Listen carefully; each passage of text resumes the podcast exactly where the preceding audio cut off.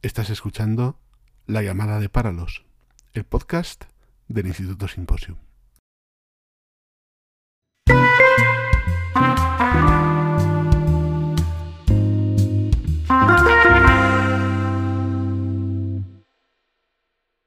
Hola, te doy la bienvenida a este primer episodio de la primera temporada del podcast del Instituto Simposium y hoy vamos a empezar por hablar de las elecciones de mitad de mandato en Estados Unidos.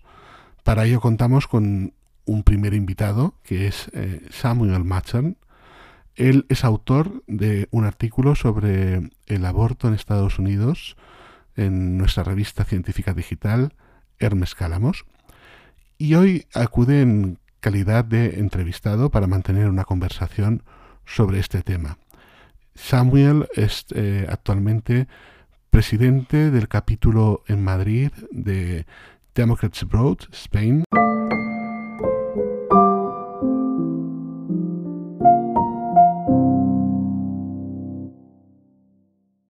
Bienvenido, Samuel. Muchas gracias por estar con nosotros. Muchas gracias, Daniel. Encantado de estar aquí con vosotros. ¿Podrías, por favor, darnos alguna pincelada biográfica tuya, eh, un poquito más personal, aparte de la que yo he podido hacer? Claro, sí, a ver, eh, pues mi nombre es Samuel Mattern, como acabas de decir. Yo nací en los Estados Unidos, en la costa oeste, concretamente en, la ciudad de Portland, pero ya llevo casi 20 años en España, o sea que digamos que tengo corazón en ambos países, ¿no? Y aparte de mi trabajo con Democrats Abroad, que es la representación oficial del, del Partido Demócrata en el, en el extranjero, eh, yo como presidente de, de, la delegación del capítulo que tenemos aquí en Madrid, también soy escritor y traductor y activista. y, y, poco más te puedo contar.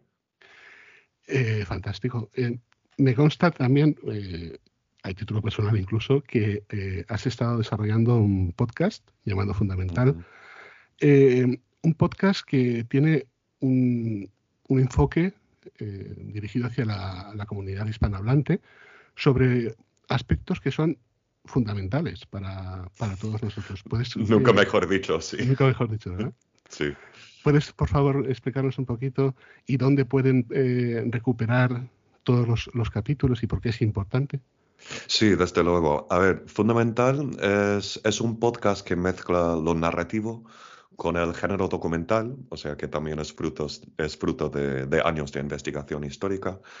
Y el propósito de este, de este podcast es contar la historia del colectivo evangélico. ¿Y por qué el colectivo evangélico? Pues porque tiene mucho peso en, en la política estadounidense y por ende en la política internacional, porque la política estadounidense, como bien sabemos, pues influye en, todo el planeta, ¿no? Entonces, este podcast cuenta la historia de... Hay una misteriosa niebla que acecha al protagonista y solo él la puede ver. Y esta niebla es una niebla que, que le hace daño. Entonces, em, cuenta la historia del colectivo desde los inicios de los evangélicos a principios del siglo XX hasta Trump y la situación actual. Y digo Trump porque, eh, como demuestra este podcast, los evangélicos son la baza de Trump y del Partido Republicano porque cuentan con 100 eh, millones de votantes entre, entre sus filas.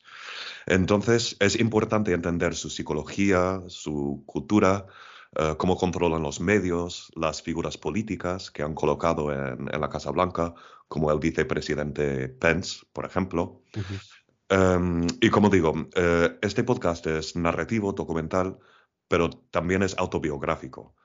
Es autobiográfico porque esa niebla de la que hablaba antes la, veía yo. Yo me, me crié dentro del, del colectivo. Y por eso puedo hablar con autoridad de, de, cómo son, ¿no? Eh, para descubrir lo que es la niebla, pues hay que escuchar el podcast. Y se puede escuchar primero en la página web en www.fundamentalopodcast.com. Eh, luego también en Spotify, Amazon, Google, Apple, en, en también.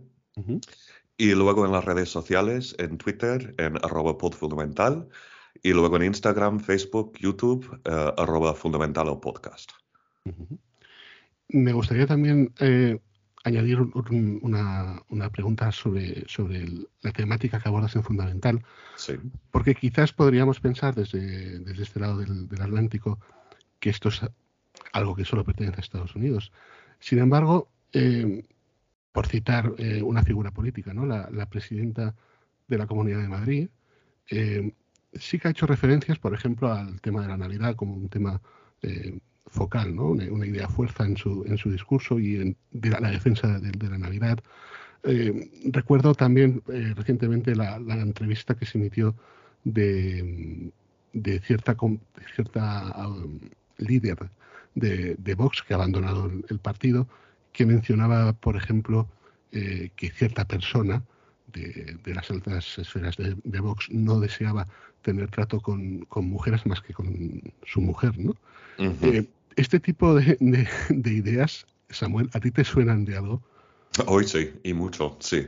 Eh, está claro que están copiando el patrón que han mm. utilizado los republicanos, los trampistas y, los evangélicos.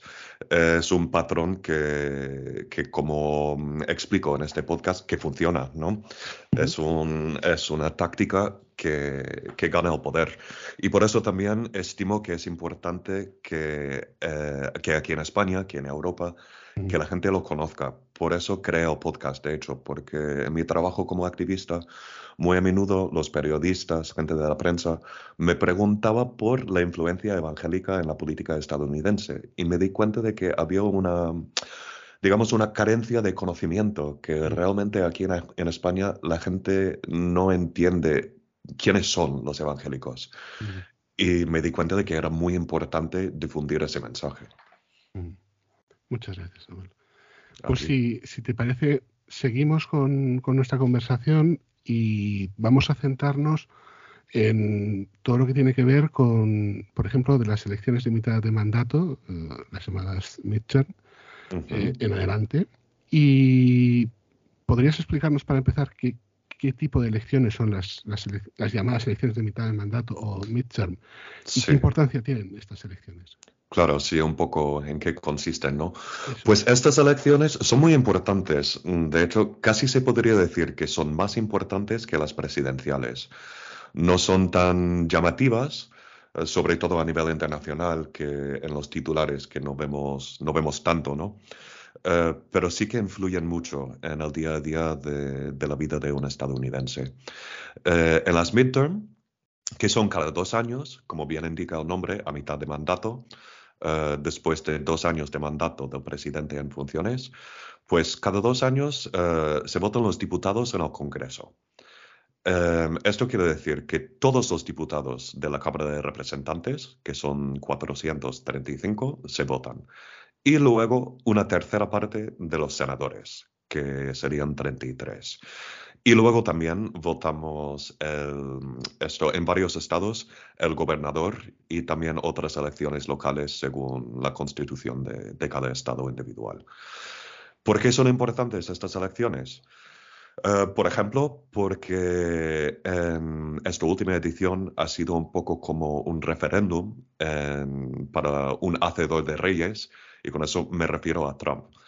En este caso, sus candidatos no han ganado, lo cual le ha hecho perder poder y por eso ahora tiene contrincantes ahora dentro de su partido. Mm, pero bueno, podremos analizar este punto un poco más adelante, que seguramente lo tocaremos, pero me parece importante en este punto mencionarlo.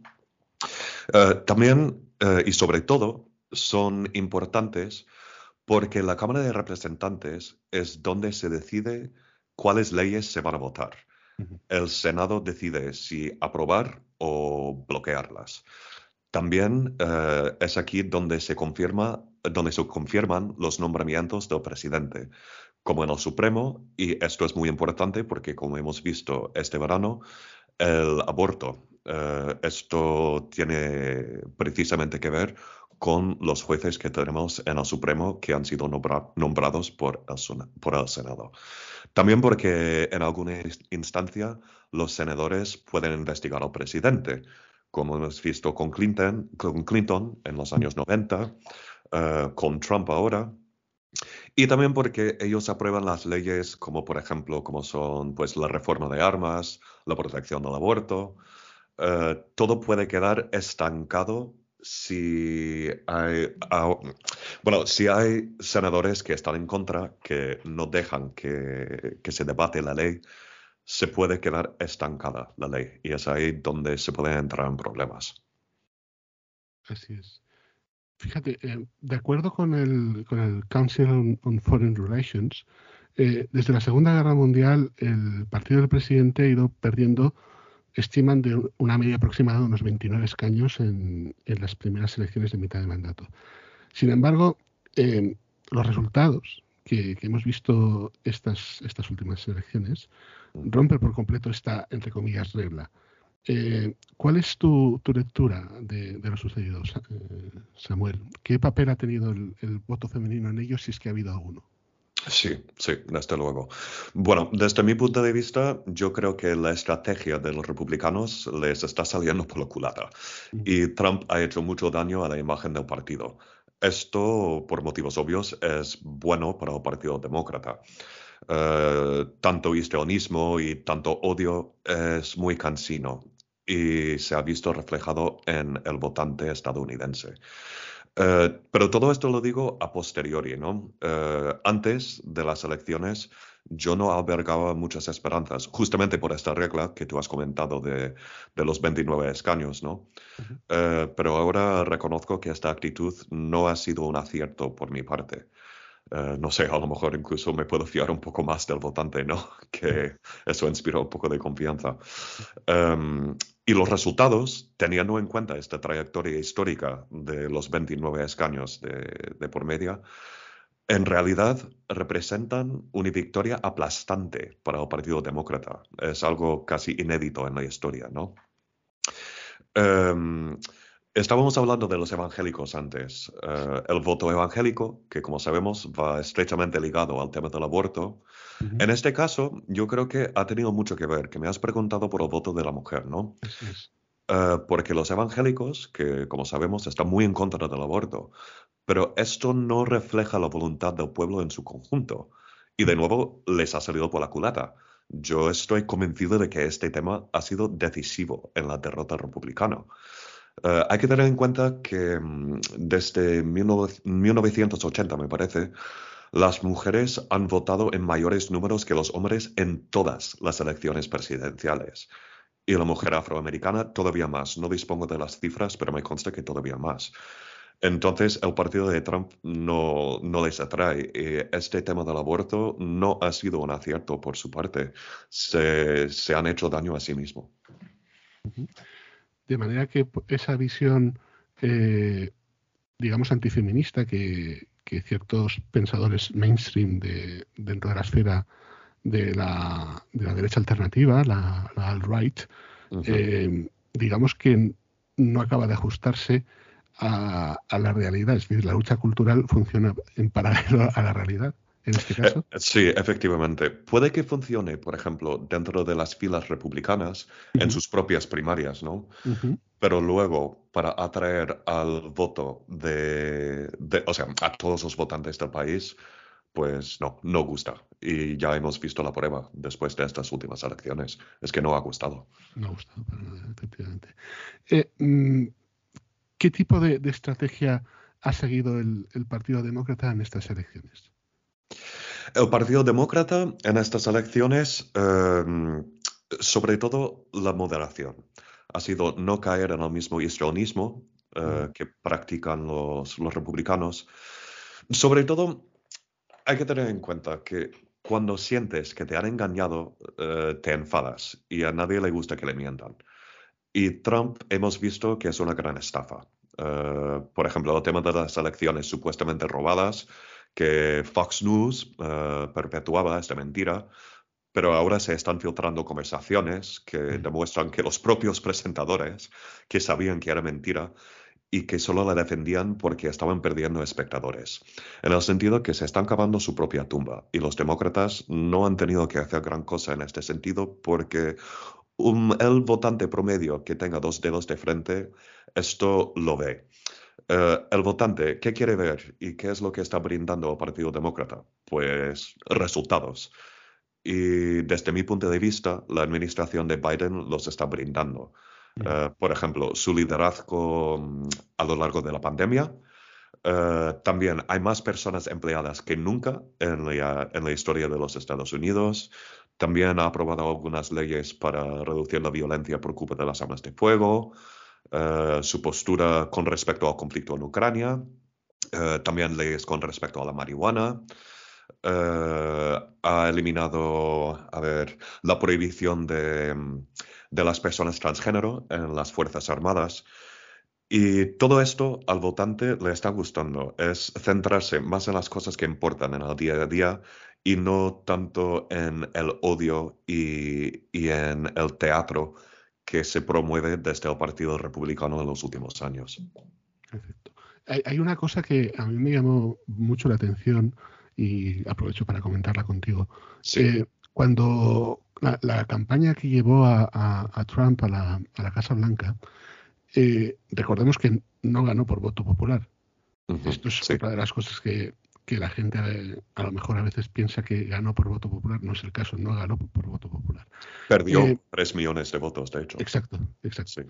Entonces, a mí me, llamó mucho la atención sobre la zona del cinturón de, la rumbre la marginalidad, consecuencia de la desindustrialización y de la caída eh, en cuanto a empleo, calidad del mismo, etcétera, y el azote de los opiáceos en toda esa región. Y recuerdo eh, Trump que le, dijo a una persona de raza negra, eh, yo, en fin, ¿no? voy, a hacer América Grande de nuevo, voy a impulsar la industria en, en, América. Eh, vótame, ¿no? Porque no tienes nada que perder, ¿no? Ese, era el, Sí. Vótame que no tienes nada que perder. No tienes nada que perder, sí, efectivamente, me acuerdo, sí. El, caso es que hemos visto que, bueno, aparte de, la violencia racial, que es que aumentó, ¿de acuerdo? Lo vimos en la parte final de su mandato, es decir, que igual algo que perder sí que había. Em, pero además de esas circunstancias que han llevado ahí, que eso vamos a decir que son estructurales, ¿de acuerdo? Eh, esto choca, quizás, con, lo que tú estás comentando, con, el este New Deal o New Deal 2.0, eh, que de alguna manera sí que está procurando arrancar el país. Eh, y, quizá también ese soporte está ahí, ¿no? en, estos resultados. Sí, que es dar esperanza. Eh, la estrategia de Trump había sido, pues, como acabas de comentar, lo de no tienes nada que perder y luego buscar un, un culpable, ¿no? Que podía ser una persona de otra raza, la gente de fuera. Es, eh, es buscar culpabilizar a alguien en lugar de dar con soluciones. Y eso es lo que está haciendo la administración de Biden, eh, lo del acuerdo, lo del New Deal eh, que en lugar de, por ejemplo, que se habla mucho del carbón, en lugar de mantener el carbón, que sabemos que es algo que está haciendo daño a nivel medioambiental, que es una industria que ya mm, pues casi no tiene futuro, en lugar de prometerles a, los mineros que vamos a seguir con eso, pues estamos dando una alternativa, que es trabajar con la energía limpia. Y desde la administración de Biden se está trabajando mucho en ese aspecto y, es mucho más productivo y también mucho más lógico, ¿no? Porque todos sabemos que el futuro que nos espera tenemos que tener muy en cuenta la amenaza medioambiental y tenemos que buscar nuevas soluciones. Eso es. Es. Es, interesante, eh, por seguir con, los resultados, eh, la Cámara de Representantes cae de momento por un margen justo eh, en el, la mano de los, de los republicanos, el Senado se mantiene en mano de los demócratas. Eh, ¿Podríamos empezar a ver filibusterismo? Y si, y si es así, ¿podrías explicarnos cómo se ejerce y con qué fines? Sí, a ver, eh, este tema da para todo un episodio o incluso para toda una temporada, en realidad, que es bastante complejo. Pero realmente sí, a ver, el filibusterismo em, lo primero, en, la Cámara de Representantes no se practica tanto, sería más bien en el, en el Senado. Para entender el filibusterismo hay que entender cómo aprueba el Senado una ley, ¿vale? Entonces, voy a explicar que cuando un senador o un grupo de senadores presenta una nueva ley, se le deriva a un comité para debatirla, para proponer enmiendas, etcétera, todo lo que es el proceso para aprobar una ley. Y si la mayoría de este comité vota a favor, entonces la ley pasa al Pleno del Senado para un debate general. En teoría, eh, solo hace falta una mayoría simple para aprobar una ley. Una mayoría simple serían 51 votos porque hay 100 senadores, dos senadores para cada estado. Pero antes de llegar a la votación, hacen falta 60 votos para ponerle fin al debate. Por lo que en la práctica se considera que hacen falta 60 votos para aprobar una ley en el Senado. Entonces, eh, ¿en qué consiste el filibusterismo? Eh, básicamente en hablar, hablar hasta que no se puede más, a veces durante 24 horas, para que la ley no pase a la fase de votación, para bloquearla. Sé que acabo de, decir muchos números y tal, pero es muy importante entender estos números para entender cómo, cómo funciona este proceso. Eh, he dicho que consiste en hablar, pero también desde los años 70 más o menos, los senadores han utilizado una táctica que se llama the silent filibuster o el filibuster silencioso. Y esto quiere decir que si un grupo de 41, 41 ah, senadores o más amenazan con un filibuster, el líder de la mayoría del Senado se puede negar a abrir la votación. Y esto de nuevo atasca todo el sistema. ¿Para qué se ha utilizado? Eh, por ejemplo, para bloquear los derechos civiles, el filibuster más largo em, ha sido un senador de, diré, de Carolina del Sur, que se llamaba Strom Thurmond, eh, cuando se oponía justamente a la ley de derechos civiles y su, uh, su filibuster duró más de 24 horas. E incluso Obama dijo que era una reliquia de Jim Crow, o sea, Jim Crow que era el sistema de opresión, de opresión racial en el sur. Mm. El problema que tenemos ahora, bueno, por motivos obvios, porque yo creo que el oyente se puede imaginar que es muy problemático que todo el sistema legislativo se quede atascado por este motivo. Pero el problema es que se está utilizando cada vez más. Mm. Em, antes estaba viendo una cifra que es que desde 1917 ha habido 2.000 casos de filibusterismo, ¿vale? pero la mitad de estos casos se han dado en los últimos 12 años. O sea que es, una cifra un poco, un poco chocante. Em, para mí es una práctica de mala fe eh, y yo creo que habría que eliminarlo, pero no es tan fácil. Eh, existen varias opciones, pero ninguna es fácil. Eh, la primera sería una mayoría de dos tercios de los senadores tendría que votarlo, lo cual es poco probable porque hay más republicanos que no querrían eliminarlo. Luego existe también la llamada opción nuclear, que es cuando el líder de la mayoría presenta una medida para votación que no se pueda debatir. Y luego eh, este líder tendría que mandar que se, pudiese, que se pudiese aprobar con una mayoría simple. Em, esto ahora mismo tampoco va a ocurrir. Em, sí que es cierto que en algunos casos se ha decretado que no se puede utilizar el filibusterismo eh, para algunas cuestiones presupuestarias, por ejemplo. Algunos dicen ahora que en temas de mm, la protección del, voto, que tampoco se tendría que usar, pero de momento se sigue usando. Eh, la conclusión, yo creo que es un problema bastante grave y no veo ninguna solución fácil. A ver cómo se desarrolla la cosa en los próximos años. Y respecto al, Poder Judicial, eh, hemos visto también, eh, por lo menos, intentos de, interferir en, el, programa del presidente Biden. Estoy pensando, por ejemplo, en la condonación de las deudas de, de, los universitarios. De los préstamos, sí. Eh, estamos también presenciando una politización, un uso político de la judicatura, y en concreto de la alta judicatura de, un país, en este caso, y tiene paralelismos, ¿tú crees, con, otras partes del mundo occidental, por ejemplo? Sí, es que en este caso hay que pensar que esa ley no ha sido una ley que se ha aprobado por el, método tradicional a través del, Congreso, del Parlamento, sino una orden ejecutiva. y, y, claro, esto también tiene que ver con el filibusterismo, porque al final, si todas las leyes se quedan atascadas, lo que tienen que hacer los presidentes eh, para aprobar nuevas leyes es firmar una orden, una orden em, ejecutiva, ¿no? Eh, como estaba diciendo antes, que ha habido reformas de leyes de armas eh, con más verificaciones de antecedentes que ha firmado Biden, el tema de la marihuana, también algunas protecciones para las parejas del, mismo sexo. Em, pero esto al final es un poco frágil.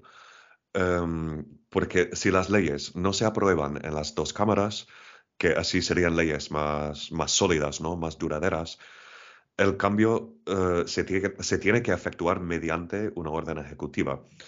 Te voy a dar un ejemplo. Por ejemplo, eh, Obama abrogó la prohibición de las personas transgénero en las Fuerzas Armadas. Luego Trump la volvió a instaurar unos años más tarde. Y a continuación, Biden la volvió a abrogar. Entonces, claro, es un cambio, pero que solo dura lo que dura el mandato del presidente que ha firmado la orden. Entonces, eh, ahora con el tema de los préstamos estudiantiles, hay algunas voces que están diciendo que desde el Supremo, que ellos ven que no es constitucional. Em, y también ya sabemos que en el Supremo, con los jueces que ha nombrado Trump en el último mandato, ya hemos visto lo que han hecho con el aborto, por ejemplo, en el sentido que estamos en tierra poco firme.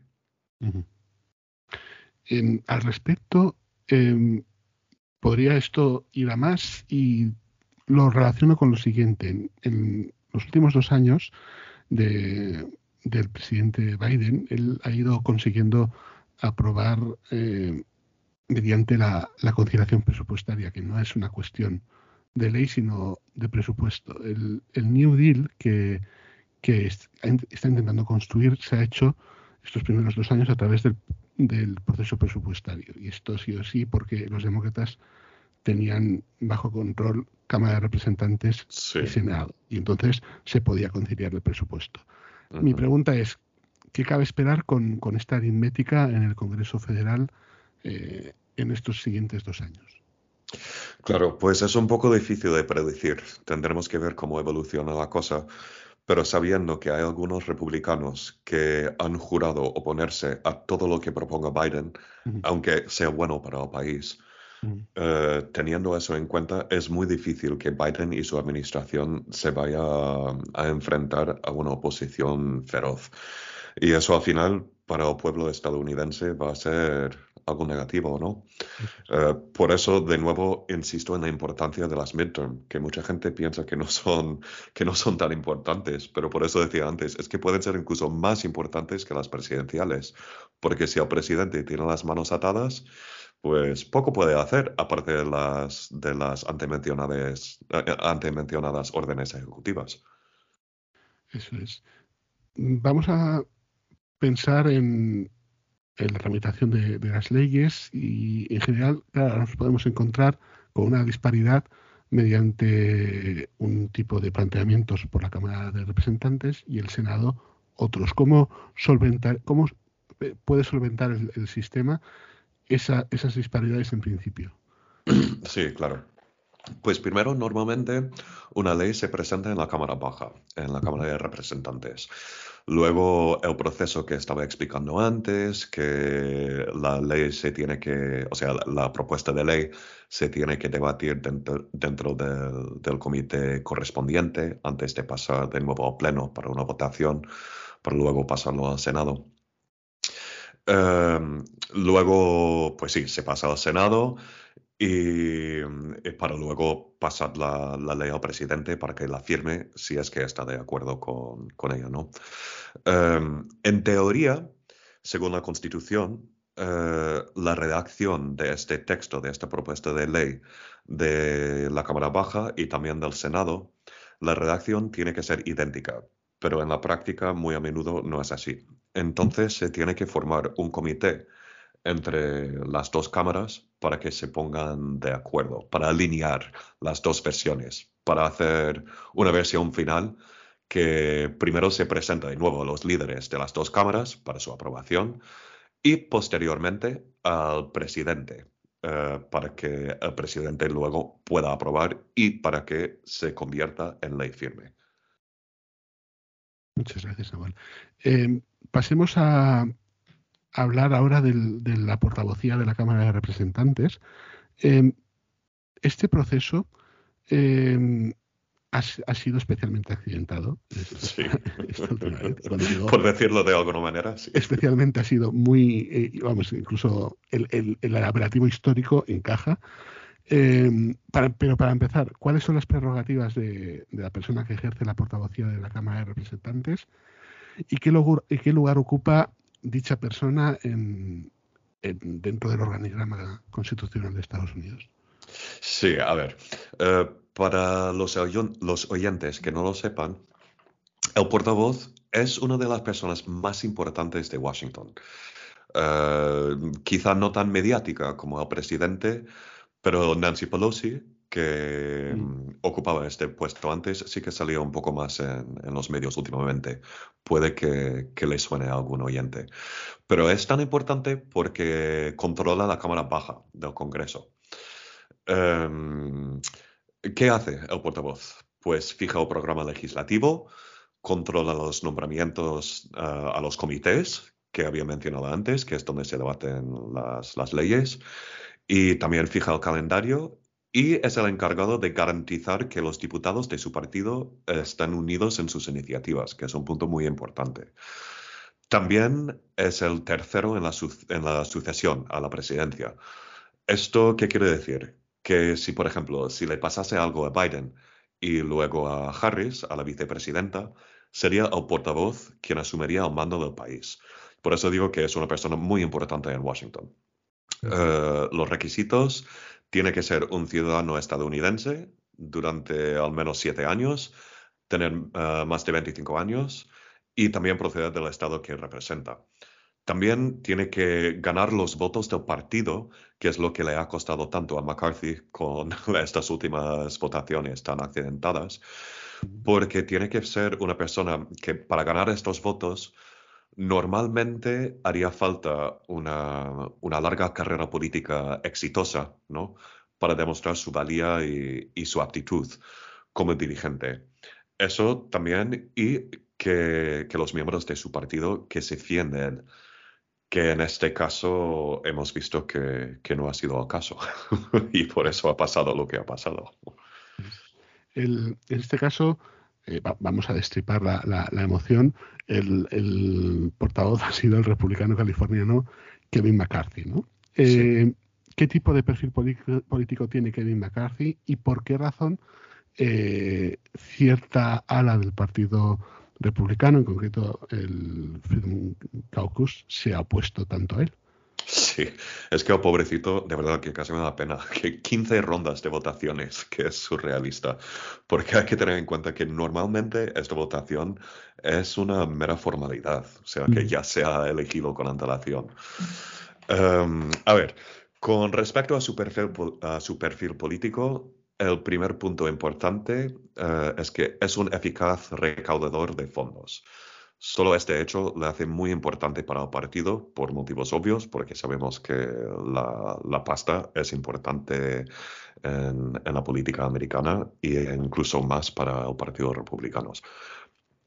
Antes se decía que era más bien centrista él, pero luego llama la atención él le defendió a Trump en temas como mm, esto de interferencia rusa en las elecciones o también la llamada telefónica que, mm. que tuvo Trump con el presidente ucraniano Zelensky, eh, que ahora todos lo conocemos por el conflicto en Ucrania.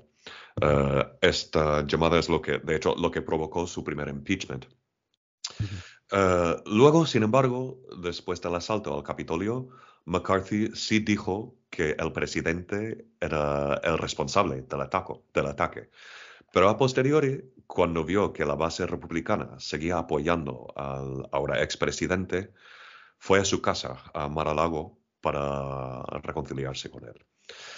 Entonces, eh, sí, es cierto que ha podido trabajar con la oposición para proyectos medioambientales y alguna cosa así, pero sigue siendo un típico republicano bastante conservador, eh, abogando por la reducción de impuestos y menor intervención del gobierno y una mayor producción energética, por ejemplo. Em, también un dato interesante, ha votado con su partido en más de un 95% de las ocasiones, o sea que su, su ideología está bastante en línea con, con la ideología del, del, partido. Sin embargo, eso no es suficiente para la facción más, más radical, los del llamado Freedom Caucus. Y por eso no estaban tan de acuerdo con su nombramiento. Por eso y también porque ellos querían más poder, no quería que el poder se centrase en la figura de McCarthy. ¿Qué, concepciones ha acabado por, por ceder eh, McCarthy para alcanzar el, cargo a este Freedom Claro, sí, es que como había mencionado antes, que ha habido 15 rondas de votaciones y en cada ronda él ha tenido que ir cediendo cada vez más. Em, hay que entender primero quiénes son los del Freedom Caucus. Son, como acabo de decir, de la facción un poco más, un poco más radical del partido. Y son personas que tienen sus escaños casi garantizados en distritos o en estados rojos, en el sentido que no tienen mucho en juego, ¿no? Eh, no, no tienen que hacer muchas colaboraciones bipartidistas. Incluso muchos de ellos siguen negando que Trump haya perdido las elecciones, o sea que estamos llegando hasta ese nivel. Entonces, ¿qué es lo que le han obligado a McCarthy a hacer? Le han obligado a cambiar algunas reglas y luego también algunos procedimientos. ¿Esto qué quiere decir? Que en su esencia han exigido que McCarthy les ceda una parte de su poder como portavoz. Eh, la primera regla sería que cualquier persona por su cuenta, o sea, cualquier persona, quiero decir cualquier diputado, por su cuenta, eh, puede pedir que salga a votación la destitución del portavoz. Antes, la primera concesión que había hecho era que solo mm, esto que hacía falta un mínimo de cinco diputados y ahora puede ser solo una persona. Esto sí que es verdad que es más simbólico porque aún así haría falta una mayoría de votos para efectivamente destituirle. Pero vamos, que es incómodo eh, que en cualquier momento cualquier persona pueda llamar a votación la destitución del portavoz, que eso podría atascar también al sistema y también le quita un cierto prestigio, ¿no? Mm. Eh, también se ha visto obligado a prometerles un voto en temas como mm, el plan para la frontera con Texas, eh, también votar para el fin de todas las medidas sanitarias, con respecto a, COVID em, y un nuevo comité para investigar el supuesto uso del FBI en contra de enemigos políticos. Esto podría influir, por ejemplo, en las investigaciones em, de, Trump, por ejemplo. También cambios en el proceso presupuestario. Eh, también han exigido cosas relacionadas con el aborto a nivel de voto y la energía. Eh, esto es un poco lo que se sabe a grandes rasgos, que puede que se me olvide alguno, pero creo que a grandes rasgos esto es lo que se sabe. Pero a mí lo que me preocupa es lo que no se sabe. Eh, y con esto quiero decir, ¿qué es lo que ha prometido él en privado para ganar sus votos? Esto es lo que ha salido en la prensa, porque son reglas que han tenido que cambiar dentro de la Cámara, que, cosas que quedan por escrito, ¿no? Pero seguramente detrás de las, de las puertas cerradas esta facción de la más extrema derecha, que tiene una agenda muy radical, le ha... Vamos, que no me extrañaría que exigiesen otras cosas a cambio. Votaciones, apoyo en ciertas iniciativas que no se sabrán hasta más adelante. Yo ni siquiera sé qué podrían, ser, qué podrían ser. Pero sabiendo cómo son estas personas, pues no sería nada positivo para el país. Em, te voy a pedir una anticipación, más o menos. Sí. Em, de cara al final del mandato presidencial, em, ¿qué, crees que podemos empezar a ver con respecto de lo que acabas de, comentar, de esos eh, acuerdos bajo cuerda eh, entre McCarthy y, la facción del Freedom Caucus. Bueno, yo creo que cualquier cosa sería posible, ¿no? Eh, hace unas semanas, Marjorie Taylor Greene, que es de nuevo una de las más radicales del, del partido, había propuesto eh, la disparatada idea de no permitir votar a nuevos residentes en estados rojos durante mm. los cinco primeros años. O sea, dividiendo al país en estados rojos y azules. Es decir, que si te vas, por ejemplo, eh, yo qué sé, vamos a pensar en Oklahoma, que suele ser un estado muy rojo, y tú provienes de California, que durante cinco años no tendrías derecho a votar en ese estado. Eh, yo veo muy difícil que esto llegue a ocurrir. Sin embargo, a lo mejor eh, ella podría forzar una votación. Estoy especulando, desde luego. Yo no creo que una ley así se pueda aprobar, eh, pero sería mucho ruido en los mm, medios y así no podríamos em, centrarnos en los temas que más importan. Mm, pues en ese sentido podría ser muy negativo. También dentro del mismo Partido Republicano hay muchos republicanos que eh, sí quieren colaborar eh, no todos son eh, pues como Marjorie Taylor Greene, ¿no? Y ellos no van a poder hacer su trabajo, que es aprobar leyes, si tienen que lidiar con, con sandeces como esta. Correcto. Em, hablemos ahora del Partido Demócrata. Eh, Jeffries es el, escogido como líder de la minoría. Em, ¿por, ¿por, qué Jeffries? Eh, ¿Y qué tipo de papel crees que puede jugar alguien como, como Jeffries en, por lo menos, intentar rescatar la, cordura en, algunos momentos?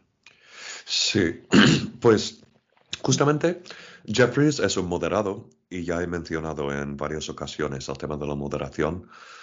Y eso es importante porque ya hemos visto en las presidenciales que la templanza y la sobriedad ¿no? Eh, que han dado como resultado la victoria. Eh, y el mensaje moderado de Biden gustó mucho más que el, el, discurso bufón de Trump y de sus, de sus seguidores, y esto lo hemos visto de nuevo en las midterm.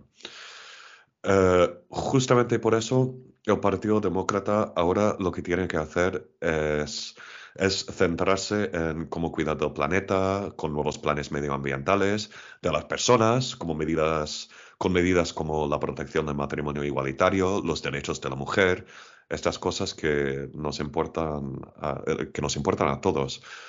Y esto se consigue mediante la moderación, la colaboración, el escuchar a todas las partes.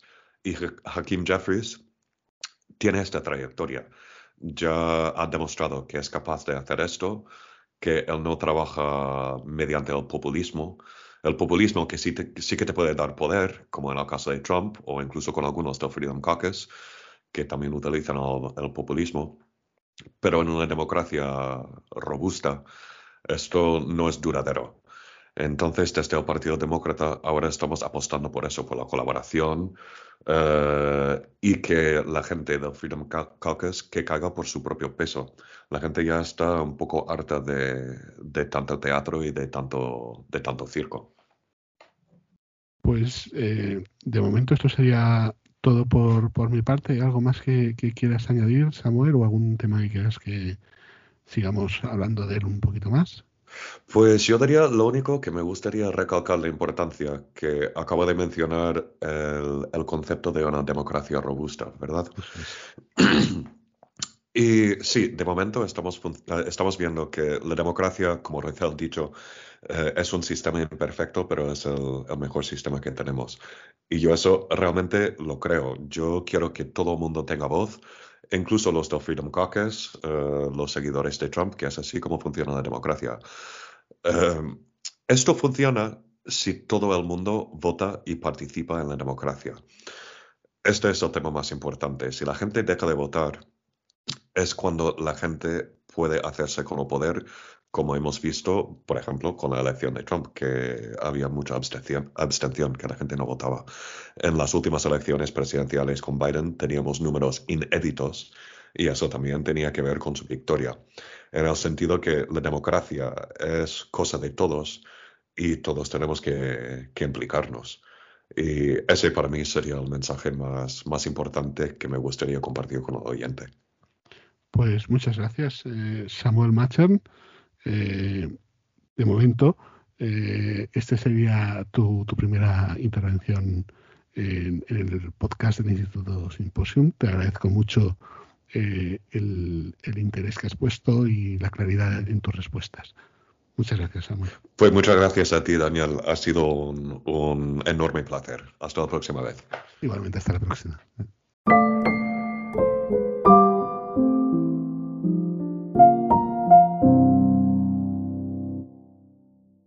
Querido, querido oyente, gracias por haber escuchado este primer episodio y aprovecho para emplazarte para el siguiente. Hablaremos de el gran poeta árabe Nizar Kabbani.